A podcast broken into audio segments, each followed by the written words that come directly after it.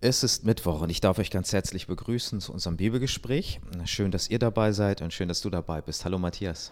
Moin Heiko, freue mich wieder zurück zu sein.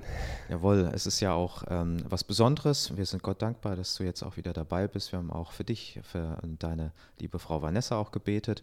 Ihr habt jetzt auch zu kämpfen gehabt. Es geht ja auch quer durch unsere Gesellschaft gerade durch. Ähm, es sind auch andere betroffen, aber du hast es ja einigermaßen gut äh, auch jetzt über, überwinden können. Ja, ich meine, die ersten Tage waren etwas unangenehm, aber das waren vielleicht so drei Tage, drei knapp vier Tage und äh, dann war es eigentlich nur noch Quarantänezeit. Ne? Ähm, genau, also es war nicht so wild. Es ist trotzdem nervig, äh, dann auf einmal so plötzlich rausgerissen zu werden. Klar, ich kann ne, von zu Hause auch viele Telefonate machen und das, das habe ich auch, aber ja, man kann niemanden dann treffen, begegnen. Man vermisst so ein bisschen spazieren zu gehen, ein bisschen frische Luft zu schnappen. Ich bin sehr dankbar, dass sich das Coronavirus so in seiner Gefährlichkeit abgemildert hat. Wir sehen das in der Omikron-Variante. Es gibt ja, deutlich weniger Krankenhauseinlieferungen und Intensivbehandlungen. Ähm, und ja, das heißt, wenn man über ein starkes Immunsystem äh, verfügt, dann sind die Chancen ganz gut, dass man auch ohne größere Komplikationen äh, ja, diese Infektion ganz gut übersteht ältere, angeschlagene Leute, die ja noch andere Krankheiten haben, da mag es dann noch schwierig werden, aber, aber so ist das eigentlich gut machbar. Ja, das sind wir Gott auch sehr dankbar. Und bisher hat er uns wirklich gut hindurchgeführt und sehr bewahrt. Ja, heute wollen wir weitermachen ähm, mit einem echt ziemlich interessanten Kapitel. Viele von uns kennen das schon. Es geht um den Turmbau zu Babel. Und zwar ist es im 1. Mose Kapitel 11. Und bevor wir in den Text hineinschauen, ähm, würdest du gerne mit uns beten? Ja, gerne. Herr Jesus, ich möchte dir danken für den neuen Morgen. Herr Jesus, du weißt, dass ähm, jetzt an der russisch-ukrainischen und belarussischen und ukrainischen äh, Grenze ein, ein Großangriff gestartet wurde. Und wir möchten dich einfach bitten um deine Gnade, um dein Eingreifen. Wir möchten dich bitten, Herr, dass Herr, du Weisheit schenkst den Diplomaten und den ja, Staatsoberhäuptern. Und wir möchten dich bitten, Herr, dass du ja auch ein Einlenken schenkst, Herr, dass ja diese Angriffe aufhören, Herr, dass man wieder an den Verhandlungstisch zurückkehrt. Herr, wir sind so dankbar über so viele Jahrzehnte des Friedens. Ja, und jetzt ähm, ist das doch ein größerer Schock und wir danken dir, dass wir da mit zu dir kommen dürfen. Wir danken dir, Herr, dass du ähm, Gebete erhörst. Danke dir, dass viele Christen jetzt auch einstehen, auch ja an die ukrainische Bevölkerung im Gebet denken. Und wir möchten dir einfach ja diese Region anbefehlen und möchten dich bitten, Herr, dass du ja, dich offenbarst. Und wir danken dir auch, dass wir heute wieder unser Online-Bibelgespräch haben dürfen, möchten bitten, dass du es segnest, dass du Heiko und mir mit Hilfe deines Heiligen Geistes zeigst, Herr, was du auf dem Herzen hast, was du uns ja durch 1. Mose 11 zeigen möchtest. Wir sind gespannt darauf und möchten uns von dir führen und leiten lassen. Amen. Amen. Ja, dann beginne ich einfach mal Kapitel 11 und lese die ersten vier Verse vor. Es hatte aber alle Welt einerlei Zunge und Sprache. Als sie nun nach Osten zogen, fanden sie eine Ebene im Lande China und wohnten daselbst. Und sie sprachen untereinander, Wohlauf, lasst uns Ziegel streichen und brennen. Und nahmen Ziegel als Stein und Erdharz als Mörtel und sprachen, Wohlauf, lasst uns eine Stadt und einen Turm bauen, dessen Spitze bis an den Himmel reiche, damit wir uns einen Namen machen, denn wir werden sonst zerstreut in alle Länder. Danke, Heiko. Ich muss ehrlich sagen, ne, bei 1. Mose 11.1, da hat mich immer so irritiert, dass da stand, also bevor ich mein Theologiestudium begonnen hatte, dass die ganze Welt ein und dieselbe Sprache hatte, weil man in Kapitel 10 die verschiedenen Völker liest, wie sie sich aufgeteilt haben in der bekannten Welt, auch mit ihren Sprachen. Und das habe ich nicht so gut zusammenbekommen. Ich habe dann in den ersten Wochen den Studiendirektor gleich gefragt, wie es sich mit dieser Bibelstelle verhält. Und ja, er hat mich darauf aufmerksam gemacht, dass das hier anachronistisch ist. Also das heißt, nicht nach der Chronologie, wie wir es äh, vermuten würden. Ne? Also das, was zuerst passiert, wird als erstes beschrieben, sondern in 1. Mose 10 ähm, sind so die Völkertafeln und wie sich die Völker so auseinanderentwickeln. Und das ist auch schon so ein bisschen ein Vorausblick oder man könnte vielleicht noch besser sagen, dass 1. Mose 11 mit dem Turbaum zu Babel eine Erklärung dafür ist, dass sich dann verschiedene Sprachen und Nationen entwickelt haben. Ähm, genau, das, die Geschichte wird praktisch nachgeliefert zu den Völkertafeln, sodass man hier auch sagen kann, dass die Bibel sich nicht widerspricht, auch wenn man ja im ersten Moment vielleicht ein bisschen irritiert ist von der Chronologie. Ja, also es ist ein bisschen tatsächlich eine Erklärung vielleicht oder ein Rückgriff auch auf das, was schon in Kapitel 10 erwähnt wird. Hier begegnen wir einer Menschheit, die dabei ist, sich wieder auszubreiten und den Raum einzunehmen. Und darum ist hier auch ähm, relativ am Anfang eben dieser Satz geschrieben im Vers 1, damit wir sehen, wann hat sich das zugespielt oder zu welcher Begebenheit. Und als zweites kommt dann sofort auch eine, eine Ortsangabe. Ähm, hier ist die Rede vom Osten, ähm, einer Ebene im Lande China. Jetzt ist es so, diejenigen, die, die uns nur zuhören, ähm, die ähm, möchte ich gerne darauf hinweisen, dass es nicht China ist, also nicht unser äh, China, sondern das ist ähm, mit SCH geschrieben in der deutschen Übersetzung und damit ähm, ist der Nahe Osten gemeint, besser gesagt, welches Land? Ja, die Ebene so ja im Irak praktisch, also tatsächlich so, das ist so eine Flachlandebene und da ähm, bezieht sich jetzt diese Ortsbezeichnung drauf. Also ja, also Mesopotamien, genau. diese Gegend und ähm, ja, es ist jetzt doch ein bisschen, ne? man weiß ja, dass hier Noah und seine Familie so im Gebirge Ararat gelandet ist. Man vermutet das auch vielleicht in der südöstlichen Türkei, Südostanatolien. Und ne, die Menschheit hat sich ausgebreitet. Und ähm, es geht dann eben Richtung Süden, Richtung Südosten, diese fruchtbaren Ebenen, Ebenen Mesopotamiens. Und ähm, ja, erstmal hatten sie eine Sprache, klar, Noah und seine Familie, seine Kinder und Frauen, die hatten eine Sprache. Das war nicht unterschiedlich spannend, aber das entwickelt sich jetzt mit dieser Geschichte, ne? mit dem Turmbau zu Babel. Richtig, und ähm, also es sind schon ähm, vielleicht einige Generationen jetzt ähm, und Sprache verändert sich natürlich auch je nach ähm, räumlicher Umgebung. Das, was auch Kapitel 10 ja ähm, detailliert erläutert. Und die Menschheit merkt, äh, jetzt verändert sich etwas. Wir breiten uns aus, aber das hat vielleicht auch den Nachteil, dass man sich äh, verliert und dass man unterschiedliche Entwicklungen äh, zu befürchten hat. Ähm, Mesopotamien, dazu muss man noch sagen, es ist ähm, äh, im Norden ist es gebirgiger, aber ähm, zwischen den beiden Flüssen Euphrat und Tigris, Mesopotamien ist ja griechisch, heißt zwischen den Flüssen oder Zwischenflussland, ja, da ist äh, diese Ebene und das ist relativ fruchtbar. Das ist auch Ursprung der Kulturen, das äh, weiß man auch aus, aus Forschung. Ich habe da mal was gelesen. Ähm, ich glaube, der hieß Wolfgang Röllig, äh, wenn ich wenn ich es noch richtig weiß. Ähm, es war ein Artikel von 1975, also es war noch vor deiner Zeit, ja, älter als du. Und ähm, da ging es auch um den äh, Turmbau äh, zu Babel. Und das fand ich so interessant, dass da, dass das nicht einfach nur eine Geschichte ist, um zu erklären, wie äh, hat sich die Menschheit verteilt und sich vielleicht auch verloren und wie sind die Sprachen gekommen. Das hat mir am Anfang immer gedacht, so Lagerfeueratmosphäre und äh, die Älteren erzählen den Jüngeren, warum wir so unterschiedliche Sprachen sprechen. Die haben dann ein, ein Dorf gefunden, vielleicht beim Durchzug als Nomaden und äh, die sprachen eine ganz andere Sprache.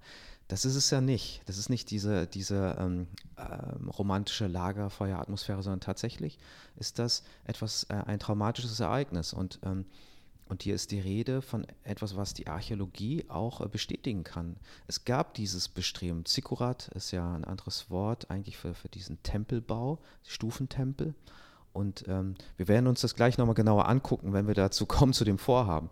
Aber deshalb freue ich mich auch, dass am Anfang, Vers 1, erstmal so die, der zeitliche Rahmen gegeben wird. Es ist noch sehr früh, ja, in der, in der Frühgeschichte der Menschheit, die einen zweiten Versuch hat. Und es ist auch räumlich ähm, sehr ähm, exakt benannt. Ja? Also ähm, wir kommen auch zu dem Namen dieses Ortes, der wird ja später dann auch nochmal gegeben. Mhm. Ja, und es war ja auch der Auftrag, den Gott den Menschen gegeben hat. Bei Adam und Eva im Garten Eden. Ähm, seid fruchtbar und mehret euch. Ne, und sollten sich ausbreiten. Das hat man dann auch ähm, in 1. Mose 9. Seid fruchtbar, mehret euch, breitet euch aus. Ne, sozusagen erstreckt euch über die ganze Erde. Also sie sollten eben nicht sich nur auf einen Ort konzentrieren und sich da sammeln, sondern sollten sich die ganze Welt in der alten Übersetzung heißt das irgendwie untertan machen. Aber das wird dann oft falsch verstanden. Dann denkt man oft ans Ausbeuten oder so. Sondern es geht eigentlich, ne, der Mensch ist der Botschafter Gottes und sollte die ganze Welt erkunden und als Repräsentant Gottes auch verwalten.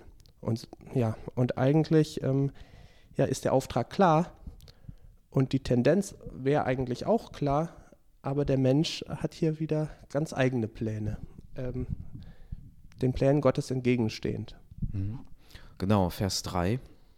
Und sie sprachen untereinander, Wohlauf, lasst uns Ziegel streichen und brennen, und nahmen Ziegel als Stein und Erdharz als Mörtel. Das ist sehr äh, genau beschrieben. Man weiß ja auch, äh, man hat so Schutthaufen im heutigen Irak äh, gefunden bei Ausgrabungen. Man hat da gar nicht so, so hohe Erwartungen gehabt und hat aber gebrannte Ziegel gefunden, auch mit, mit tollen Farben. Ich weiß nicht, ähm, ob du mal das Ishtar-Tor im Pergamon-Museum in Berlin gesehen hast. Habe ich gesehen, war ich da. Ja, ja.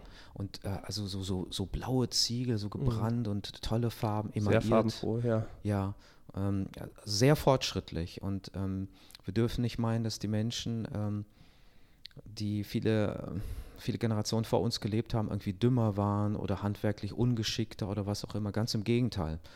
Ähm, ich glaube, dass von Anfang an auch in der Menschheit sehr viel von, von der Schöpferkraft Gottes übertragen worden ist. Wir unterscheiden uns äh, von, von den Tieren in dieser Art, ähm, nicht nur Lösungsansätze zu verfolgen, lösungsorientiert zu leben, sondern ähm, auch sehr kreativ zu sein und auch ähm, ja auch in der Ästhetik, ähm, ähm, wie das damals auch äh, war. Ähm, und genau das hat auch diese Kunstfertigkeit im, im Nahen Osten ausgemacht. Mhm. Ja, und auch in diesem Zweistromland, also zwischen Euphrat und Tigris, in Mesopotamien, da war es schon von allerfrühester Zeit eine Hochkultur zu beobachten, die sich da entwickelt hat. Wie du das auch schon skizziert hast, mehrstöckige Gebäude, auch Wohngebäude, ähm, so richtige Villen, Prachtvillen äh, konnte man ausgraben, was man nicht gedacht hat zu so einer ganz, ganz frühen Zeit. Das ist hier noch die Urgeschichte. Ähm, ist immer ganz herausfordernd zu datieren, ja. Also Abraham datiert man irgendwie etwa 1800 vor Christus. Ähm, ja, sagen wir mal so 2000 Jahre vor Christus. Es könnte auch noch ein bisschen mehr sein. Also es, es weil dann noch Generationen. So 4200 bis 2000, irgendwo dazwischen. Genau, man kann es nicht genau sagen. So ist es. Ja. Genau. Also das, also ich sag mal, im spätesten, also im jüngsten Fall sind das so knapp 2000 Jahre. Und das ist trotzdem sehr, also 4000 Jahre von jetzt aus gesehen. Ja. ja? Nicht, dass man es verwechselt. Und das ist schon äh, heftig, wie entwickelt äh, die Menschheit da schon war. Und es muss auch sein, ja, wenn es vorher eine Sprache gab, das war natürlich ein, ein Band der Einheit. Man konnte sich wunderbar verständigen. Es gab viel weniger Missverständnisse, viel weniger Grenzen und Barrieren und Sprache ähm, ja, ist ja auch zuständig oder formt auch Kultur und andersherum. Ja? Und ähm, wenn man eine Sprache hat, so entwickelt man sich recht gleichförmig. Natürlich gibt es noch geografische Unterschiede, wo man dann lebt, hier und da. Aber das ist schon ein ganz starkes Band der Einheit, was auch ja, ein starkes Fundament ist, um große Dinge aufzubauen, um große Dinge und Ziele zu erreichen. Ja, also das, ähm, ich, ich finde, ähm, die Bibel gibt uns da wirklich ein buntes und, und ein schönes Bild auch von der Realität. Äh, damals war die Welt eben nicht schwarz-weiß, wie wir es manchmal denken, und heute hätten wir alle Errungenschaften, sondern das sehen wir hier schon. Und die Menschheit ist auf einem äh, aufsteigenden Zweig. Sie, ähm, sie erobert sich die Natur quasi. Äh, sie breitet sich aus. Sie hat tolle Erfindungen, mit denen sie aufwarten kann. Und, ähm, und jetzt hat sie sich ein Vorhaben vorgenommen, nämlich ähm, hier im Vers 4 und sprachen wohl auf, lasst uns eine Stadt und einen Turm bauen, dessen Spitze bis an den Himmel reiche, damit wir uns einen Namen machen, denn wir werden sonst zerstreut in alle Länder. Mhm. Ja, ich finde besonders stark ausgedrückt, ne, dass sie sich einen Turm machen wollen, ähm, ja, um sich einen Namen zu machen. Und dieser Turm, der soll sogar bis in den Himmel reichen. Und da sieht man wieder den Stolz des Menschen. Der Mensch, der ganz groß hinausgeht. Es geht dem Menschen hier nicht um die Ehre Gottes, Gott zu verherrlichen. Lass uns äh, vielleicht Gott dienen, ehren, vielleicht ihm zum Dank irgendwas bauen, ja, nein, es ist, um sich selbst einen Namen zu machen, um ähnlich groß zu sein wie Gott, ja, dass, dass man mit seinem Bauwerk bis in den Himmel reicht. Und ähm, das ist diese Ursünde des Menschen, die hier sich wieder zeigt, dieser Wunsch, so sein zu wollen wie Gott oder sich auf eine Stelle mit Gott stellen zu wollen, wirklich Gott seinen Platz als Gott streitig machen zu wollen. Und, und das wird hier ganz, ganz deutlich. Mhm. Also ein größeres Vorhaben hätten sie sich gar nicht machen können. Sie wollen auch nicht nur einen Turm bauen, sondern die Stadt. Also die Stadt, um die es geht, steht von Anfang an unter dem Vorhaben, ähm, sich selbst einen Namen zu machen und, und zu gelten. Und ähm, von Gott ist zum Beispiel gar keine Rede, ähm, sondern sie, sie sprechen von sich selbst, aber diese Andeutung spitze bis an den Himmel reiche. Ja, das ähm, bedeutet quasi als, als Menschheit bis ähm, an die Tür Gottes zu klopfen, könnte man sagen, mhm. ja, um bildlich zu bleiben. Und ähm, das ist etwas, was die Bibel auch als, als Hybris beschreibt und dieses Motiv, sich selbst einen Namen zu machen, also sprich seine, seine Leistung, seine Ziele, alle dem unterzuordnen, dass man selber jemand ist und als jemand gelte. Ähm, das, das verurteilt die Bibel. Sie sagt, darin äh, kommt der Stolz des Menschen zum Ausdruck und der trennt von Gott. Also die Gemeinschaft mit Gott wird ähm, in dem Maße vergiftet, in dem der Mensch nur auf sich selbst aus ist und nach sich selbst Ausschau hält. Ja, genau, weil ein demütiger Mensch, der folgt Gott nach, der gehorcht Gott, wenn er gottesfürchtig ist, ja, der schaut nicht auf sich und sieht sich nicht als Zentrum des Universums, sondern Gott. Ja, und das ist das Gegenteil zu einem stolzen Menschen. Und wir wissen, welcher stolze Mensch da die Federführung übernommen hat. Wir finden das in 1. Mose 10, die Verse 8 äh, bis 10, die lese ich euch gerne mal vor. Da heißt es, und Kusch zeugte Nimrod, der war der erste Gewaltige auf der Erde. Also großer Held, würde man das in heutiger Sprache sagen. Er war ein gewaltiger Jäger vor dem Herrn. Darum sagt man, wie Nimrod, ein gewaltiger Jäger vor dem Herrn. Und der Anfang seines Königreichs war Babel und Erech und Akkad und Kalne im Land China. Da haben wir wieder das Land China. Und da sieht man, dass er praktisch so die Galionsfigur ist, äh, die zum Bau der Stadt Babel anregt. Ja, er war ein gewaltiger Jäger, er war ein Held, um ihn haben sich die Menschen gesammelt und er ist so auch in Rebellion zu Gott getreten. Und ähm, ein Ausdruck davon ist die Stadt Babel. Die Menschheit sollte sich äh, ausbreiten über den ganzen Erdball und er hat, das war Gottes Auftrag, und er hat sich dagegen gestellt und gesagt, lasst uns uns sammeln, lasst genau das Gegenteil machen, lasst uns hier diese Stadt Babel bauen, einen Turm bauen, der bis in den Himmel reicht ein, ein ganz großer Ausdruck von Stolz und Überheblichkeit. Mhm. Das Interessante ist, dass dieser Turm ähm, nicht nur an dieser Stelle vorkommt, sondern er wird ähm, zumindest in der Historie äh, weiß man, dass das immer wieder die Rede davon war. Also die Bibel ist nicht das einzige Zeugnis über diesen Turm. Ähm, Nebukadnezar hat den wohl wieder äh, aufgebaut, das heißt, den gab es schon lange Zeit vor ihm. Nebukadnezar, also 700 vor Christus, ne, ähm, 750. Und ähm, der ist später nochmal zerstört worden und es wird berichtet, dass beispielsweise Alexander der Große auch vorgehabt hatte, den wieder zu errichten oder zu restaurieren. Er kam ja niemals dazu. Mhm. Dass man immer wieder diese Begegnungspunkte hat. Also dieses Vorhaben von Nimrod durchzieht es und ähm, ist so ein Nebenläufer über all die Jahrhunderte hinweg. Und ich glaube, er steht für etwas, was äh, im menschlichen Herzen schon vorher vorhanden war und sich bis heute hindurchzieht wie ein roter Faden. Das ist eine, ein Gefährdungspunkt, etwas, was unser geistliches Immunsystem immer wieder angreift. Absolut. Ja, also diese Zikorat, dieser Tempelturm, sage ich mal, der hatte ja verschiedene Ebenen, wie du schon gesagt hast, bis, bis zu sieben Ebenen. Und man hat rekonstruieren können, dass dieser Turm so über 90 Meter hoch werden konnte. Also um da mal einen Vergleich von heute heranzuziehen, ist etwa so wie die Münchner Frauenkirche und ne, 4000 Jahre zurück, da haben sie Ziegel gebrannt. Also das ist schon sehr beeindruckend, was, was damals möglich war. Und der Mensch hat sich da schnell was drauf eingebildet. Und der Mensch hat schnell gedacht, er ist so wie Gott oder er ist ein eigener Gott. Und wir, das hast du, finde ich, sehr gut übergeleitet, haben diese Vorstellung auch heute noch sehr stark. Wir denken, wir wissen uns die ganze Natur äh, untertan zu machen. Wir können immer wieder neue Grenzen sprengen. Nichts scheint dem Menschen unerreichbar. Der Mensch ähm, überhebt sich. Er meint, er ist wie Gott. Er meint, er braucht Gott nicht. Überall, wo Gott irgendwie in der Gesellschaft einen Stellenwert hatte, ob das im Grundgesetz war oder in verschiedenen Chartas, wird Gott immer mehr rausgestrichen, rausgenommen.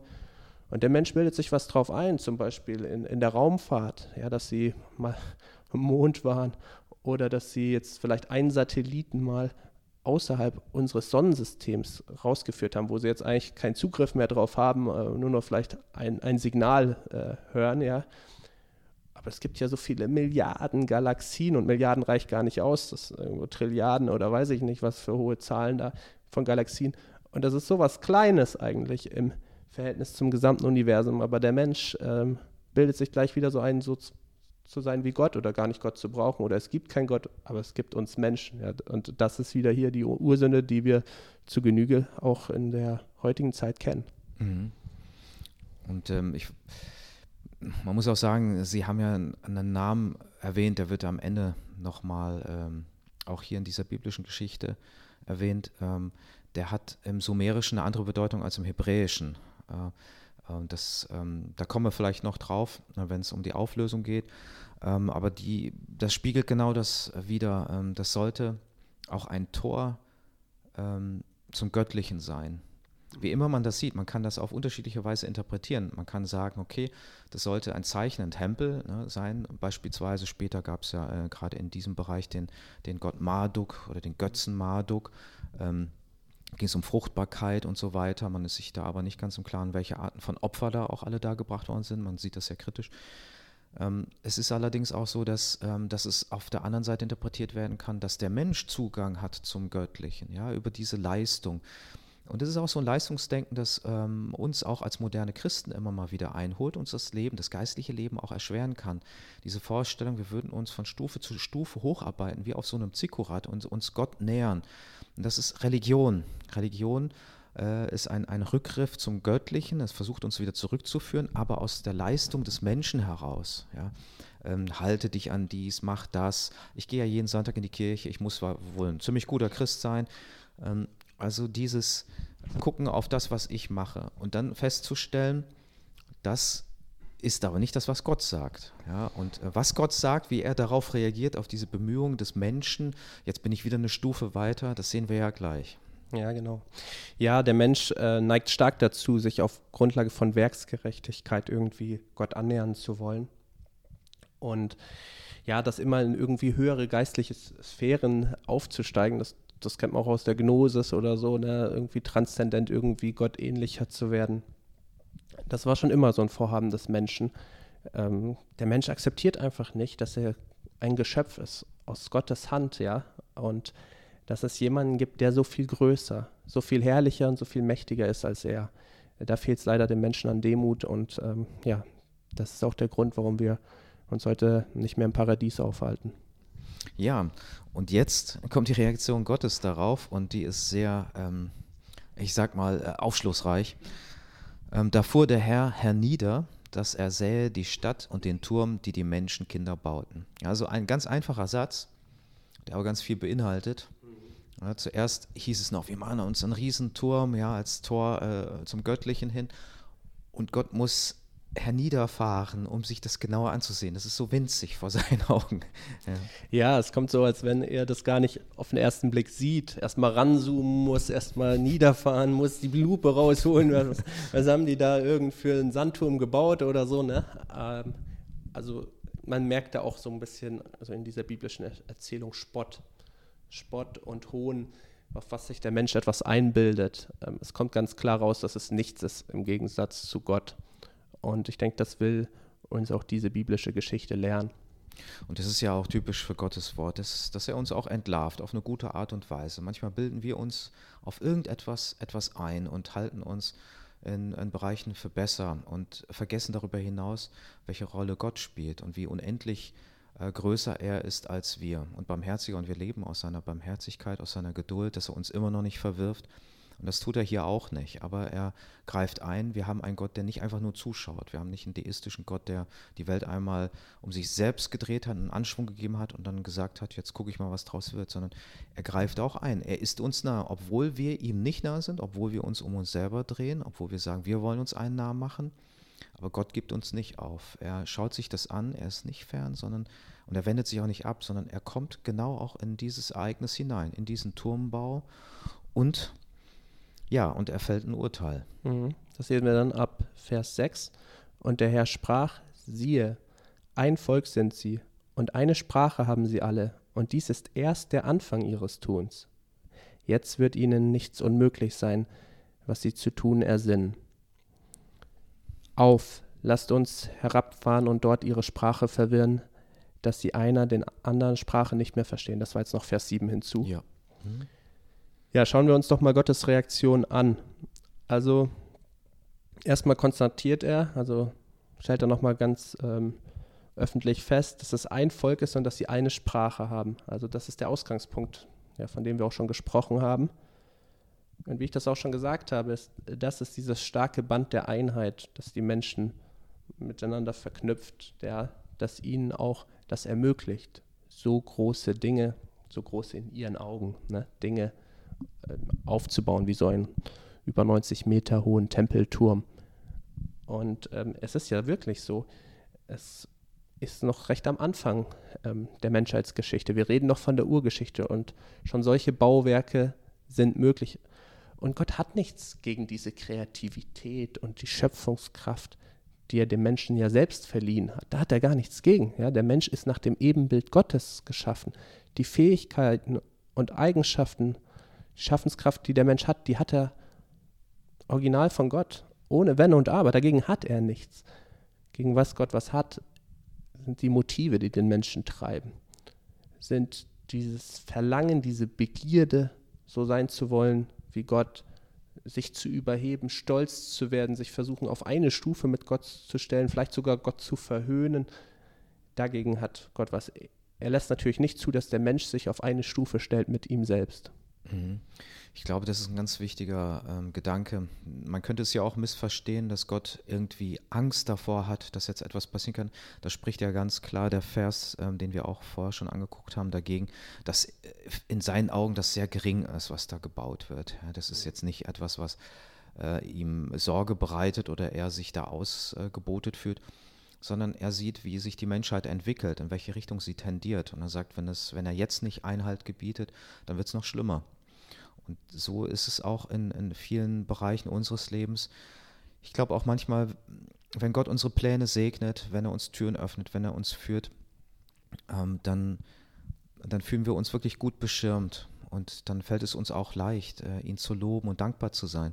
Es gibt aber auch Zeiten, in denen unsere Pläne durchkreuzt werden. Und dann kommen wir leicht ins, ins Murren, ins ähm, Harren mit den mit dem, was Gott auch in unserem Leben tut und wir denken, warum greifst du nicht ein? Aber vielleicht tut er es gerade.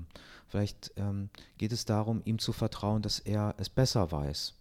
Und er hat eine andere Perspektive. Er sieht selbst nicht allein das, was unser Leben hier und heute ausmacht, sondern er sieht in, in allen Zusammenhängen, auch in dem, was kommt. Und er sieht auch vom Blickwinkel der Ewigkeit. Und ich glaube, dass er ähm, Dinge auf dem Herzen hat, die ihm sehr wichtig sind für uns die uns viel mehr ausmachen als all die Dinge, die wir manchmal vor Augen haben. Mhm. Ja, ein Freund hat mir früher immer mal wieder gesagt, thank God for unanswered prayer. Also danke Gott für unbeantwortete Gebete wäre es, wenn man es so ganz eins zu eins ins Deutsche übersetzen würde. Das meint aber, danke Gott, dass er nicht all deine Gebete erhört hat. Und du hast gemeint, das wären immer die besten Gebete. Und bei einem Menschen ist das oft so, dass er den Fokus verliert, dass sich der Fokus verstellt von Gott was dient Gott, seiner Herrlichkeit, seinem Lob und äh, ja, seiner Verherrlichung. Und was dient mir als Menschen, dass ich groß rauskomme, dass sich alles für mich bestens einstellt, ja, und wir Menschen haben unsere charakterlichen Schwächen. Und manchmal zu viel Reichtum, zu viel Einfluss oder Macht tut uns gar nicht gut, verdirbt unseren Charakter noch mehr. Und da können wir Gott oft auch dankbar sein, dass er nicht alles so schenkt, wie wir es uns vielleicht auf der Karriereleiter oder ja, im Berufsumfeld wünschen. ähm, das ist auch ein Schutz von Charakter. Und das ist genau das, was du gesagt hast.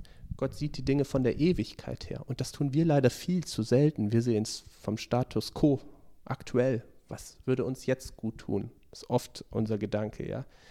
Ist oft das, was uns motiviert zu handeln. Aber Gott sieht es von der Ewigkeit her, weil er weiß, die Seele ist unendlich viel wert. Und es kommt darauf an, ob sie einmal in der Herrlichkeit mit ihm, mit Gott sein wird oder in der ewigen Verlorenheit. Und das ist die entscheidende Frage, ob wir Gott in Ewigkeit anbeten und verherrlichen werden oder nicht. Und, und was ist auf diesem Weg wichtig und was hilft uns auf diesem Weg zu Gott zu kommen oder zu Gott zu kommen und was ähm, ja, ist hinderlich. Und da können wir dankbar sein für Gebete, die Gott nicht so erhört, wie wir uns das in dem Moment wünschen. Mhm. Ich lese mal die zwei letzten Verse. So zerstreute sie der Herr von dort in alle Länder, dass sie aufhören mussten, die Stadt zu bauen. Daher heißt ihr Name Babel, weil der Herr da selbst verwirrt hat, aller Länder Sprache und sie von dort zerstreut hat in alle Länder. Ja, ich finde es ganz, ganz spannend. Also Gott hätte ja jetzt auch diese Ansammlung von Menschen zerstören können. Er hätte wirklich auch durchgreifen können. Er hätte ähm, eine große Plage schicken können. Er hätte Feuer vom Himmel ergehen lassen können. Er hätte ähm, die Menschen schlagen und töten können. Tut er nicht. Er zerstreut sie auf eine sehr elegante Art und Weise, ja, indem er ihre Sprache verwirrt. Ähm, auf einmal können sie einander nicht mehr verstehen, können einander nicht mehr so zuhören, können nicht mehr so gut miteinander kommunizieren und sich in diesem Vorhaben, Gott hohn zu sprechen und in diesem Vorhaben, sich Gott gleichzusetzen, sind sie nicht mehr so ähm, auf einer Linie. Sie können das gar nicht mehr sein, weil die Sprache ihnen entgegensteht. Jetzt verstehen sie einander nicht mehr so gut. Und ja, die zwangsläufige Konsequenz ist, dass sie sich auseinander dividieren. Dass sie ja das Vorhaben, diesen Turm aufzubauen, dass sie das aufgeben müssen. Und, und das finde ich schon ähm, stark. Also schau mal, Gott muss nur die Sprache verwirren. Er braucht gar nicht mehr zu tun. es braucht keine gewaltigen anderen Taten und Machterweise. Er muss nur die menschliche Sprache verwenden. Und das reicht ein Schnipsen bei Gott und auf einmal verstehen sich die Menschen nicht mehr. Zeigt wieder Gottes Allmacht und Größe. Ja, genau. Gottes Allmacht und Größe mit, mit einer Art Fingerschnipsen. Also für ihn ist das kein Problem zu tun, ein Wunder. Ähm, das, was dem Menschen unmöglich ist, das ist bei Gott möglich. Der Mensch hat angefangen hier äh, im elften Kapitel damit, ähm, ein Wunder bauen zu wollen. Ein Wunder, für das er auch bewundert wird. Ein Eingangstor zum Göttlichen. Und dann begegnen, begegnen sie dem lebendigen Gott und für ihn ist es kein Problem, ein Wunder zu tun. Und ähm, auch ihre Pläne, die sie selbst vielleicht verdorben hätten, ja, zu durchkreuzen, auch um ihretwillen. Und ähm, ich glaube, das ist der Unterschied auch zwischen Religion und äh, dem Begegnen mit dem lebendigen Gott. Ähm, all, all diese Religion, ähm, dieses Eigenbemühen, dieses sich hocharbeiten von Ebene zu Ebene, das mag für manche sehr reizvoll sein und das ist auch etwas, was viele Menschen gefangen nehmen kann. Äh, es baut auch eine gigantische Illusionswelt auf. Aber der lebendige Gott ist anders. Der sagt, macht euch kein Bild von mir. Und damit sind nicht nur äußere Bilder gemeint, sondern auch Vorstellungswelten, die wir uns von ihm machen, sondern er lernt mich wirklich kennen, wie ich bin. Ich bin, der ich bin. Und so begegnet er uns hier. Und wir müssen echt bekennen, ähm, dass das alles vergebliche Liebesmühe war. All die Lebenskraft, all die Leistungskraft, all das Kreative, was dort hineingelegt worden war, war zum Scheitern verurteilt, weil das Ziel nicht gestimmt hat. Es geht nicht um uns. Mhm. Genau, wirklich all das, was der Mensch sich vorgenommen hat in Rebellion zu Gott, hat Gott gegenteilig gewendet. Ne? Mit einem Schnipsen, mit einer Sprachverwirrung. Der Mensch ähm, wollte sich nicht zerstreuen und wollte nicht den ganzen Erdball besiedeln, sondern wollte zusammenbleiben und eine Stadt bauen und sich groß machen. Naja, Gott verwirrt die Sprache.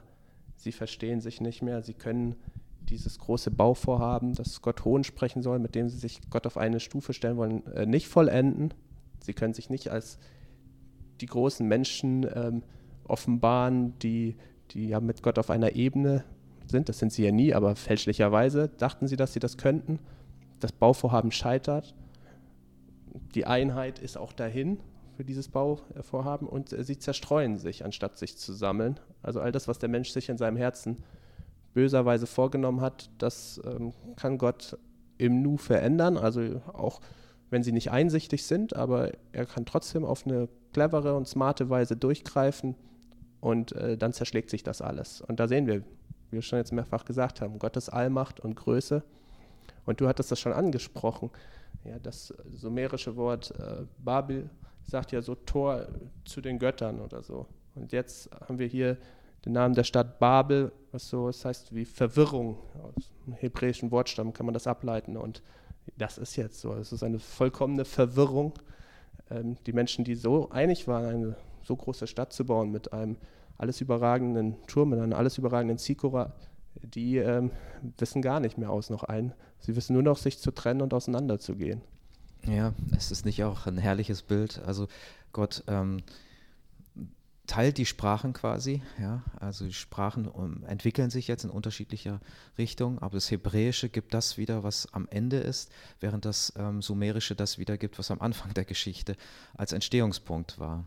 Ja, das ist spannend. Also, dass auch schon der Name so viel Aufschluss gibt, ne? der Name der Stadt, ganz, ganz spannend. Ja, und ich denke, wir sollten einfach auch daraus lernen, ja, dass wir sagen, wir sind gesegnet mit so vielen Gaben und Talenten Möglichkeiten. Und das hat uns Gott gegeben. Es sind Talente, äh, Gaben, die können wir gar nicht von uns aus haben. Die sind geschenkt, die sind uns anvertraut. Wir sollen, wie auch das Gleichnis von den äh, Talenten sagt, die bestmöglich äh, zur Entfaltung bringen. Aber auf das Motiv und auf die Absicht kommt es an. Nicht um uns groß zu machen, nicht um uns zu überheben und stolz zu werden, sondern um Gott zu verherrlichen, um ihm zu dienen, um ihm nachzufolgen und um die Schöpfung auch ähm, ja, zu regieren auf eine Gott wohlgefällige Weise, auf eine behütende und beschützende Weise. Und ich denke, äh, da sind wir leider die ganze Menschheitsgeschichte sehr weit von entfernt gewesen. Mhm. Das Neue Testament macht uns auch darauf aufmerksam, dass wir, wenn wir die ganze Zeit bemüht sind, unser eigenes Leben zu erhalten, dass wir es dann verlieren werden. Aber wenn wir bereit sind, unser Leben einzusetzen für Gott, für, für sein Reich, für die Dinge, die ihm wichtig sind, dann werden wir es erst richtig finden. Und ich glaube, das ist eine Einladung, die ähm, wir auch durchgehen sollen, dass wir uns anvertrauen, was Gott mit uns vorhat. Denn da lohnt es sich, sich zu investieren, seine, seine Lebensstunden, seine Lebenskraft. Alles andere ist, ist nichtig. Selbst so ein Gebäude, das, die hatten die Vorstellung, dass es ewig stehen wird, als, als Ausdruck der menschlichen Kraft, der Potenz, die die Menschheit hat, ähm, sich selbst zu verwirklichen. Und wir sehen hier, dieser Turm, der hat nicht überdauert. Ja, und äh, das ist wie mit allen Dingen, die wir nur rein menschlich betrachten. Darum ist es viel mehr wert, so sagt es Jesus, dass wir uns Schätze im Himmel sammeln. Das heißt eigentlich ähm, mit Gott zusammenarbeiten, von Anfang an ähm, eine Einheit eingehen und sagen, ich vertraue dir, mach du mit meinem Leben, was wirklich lohnt ist. Ja, und wenn die ganze Menschheit diesen breiten, diese breite Straße geht und ähm, in Rebellion zu Gott lebt und eben genau das Gegenteil macht von dem, was uns Gott ans Herz legt und auch in, in seinem Wort sagt, so, so sollst du als Christ dich aufgefordert wissen, ähm, diesen, Pfad, diesen schmalen Pfad zu gehen, diesen steinigen Pfad, der in eine ganz andere Richtung geht, nämlich Gott entgegen. Nicht aus eigener Kraft, sondern mit Gottes Hilfe, mit Gottes Beistand. Gott wird dir auch immer wieder neu seine Kraft schenken, dass du auch in widrigen Umständen Gott bekennen kannst, wirklich von ihm zeugen kannst, ihm dienen kannst, den Mitmenschen in Liebe dienen kannst. Und äh, dazu ist jeder einzelne Christ aufgerufen, aber auch wir als Gemeinde, als Gemeinschaft von Christen, als eine Familie von Christen. Ja, wir sind die Braut Christi und wir sind dazu aufgerufen, ähm, Jesus nachzufolgen, diesen steinigen Pfad zu gehen und uns an Gottes Wort zu halten und zu schauen, wie können wir Gott hier in dieser Welt bezeugen, in einer Welt, die sich abgewandt hat vor Gott. Wie können wir ihn äh, verherrlichen, indem wir Salz und Licht sind? Wie können wir diese wundervolle Botschaft, ja, das, das Evangelium, wie können wir das weitergeben an die Menschen, dass auch wirklich jeder Mensch diese hört. Und ähm, da haben wir eine riesige Aufgabe. Und das Schöne ist, ja, dass wir da nicht allein gehen, sondern dass Gott mit uns geht. Durch schöne, aber auch durch sehr schwierige und herausfordernde Zeiten, die sich auch jetzt auch gerade so ankündigen. Ne? Ja, und in allem vertrauen wir einfach auf Gott, denn er hat, wie auch in dieser Geschichte, immer das letzte Wort. Und das ist dann auch genau richtig, das ist immer passend. Ja, wir sind auch am Ende unseres Bibelgesprächs angekommen. Wir hoffen, dass für euch auch etwas dabei war. Bei all euren Gedanken ähm, wissen wir, dass Gott euch reich segnen möchte. Und ähm, dafür möchte ich jetzt auch gerne noch beten. Himmlischer Vater, danke, dass wir von dir immer wieder an die Hand genommen werden. Und du weißt ja, wie oft wir auch mit unseren Gedanken abschweifen, wie oft wir in unserem Leben anderen Dingen nachjagen, statt dass wir uns darauf konzentrieren, wie wir ein Leben mit dir führen können. Denn darin ist echtes Leben, darin ist echte Bewahrung und darin ist auch echte Frucht zu finden, sowohl für uns, aber als, als auch für andere Menschen, Herr. Und du willst uns gebrauchen, diese Botschaft hinauszutragen und zu leben. Ich bitte dich, dass du uns damit segnest, dass wir das in den Beziehungen, die du uns anvertraut hast, tun können, dass dort das wieder scheint, dass es nicht um uns selbst geht, nicht darum geht, dass wir unseren Namen groß machen wollen, sondern dass es darum geht, dass du noch mehr hineinkommst in alle Beziehungen, ja, in alle Bereiche unseres Lebens. Segne du einen jeden von uns, einen jeden von den Zuhörerinnen und Zuhörern. Ja, wir wissen, dass wir, auch wenn wir jetzt in ungewisse Zeiten gehen. Und das tun wir ja jedes Mal, ob es uns bewusst ist oder nicht. Niemand weiß, was morgen sein wird. Dass wir dennoch wissen, Herr, dass es dir bekannt ist, dass es dir vor Augen steht. Und darum wollen wir nicht mutlos sein, wir wollen nicht traurig sein, sondern, sondern wir wollen noch mehr von deiner Gnade und auch von deiner Führung in unserem Leben erleben und erfahren. Hab du Dank dafür. In Jesu Namen. Amen. Amen.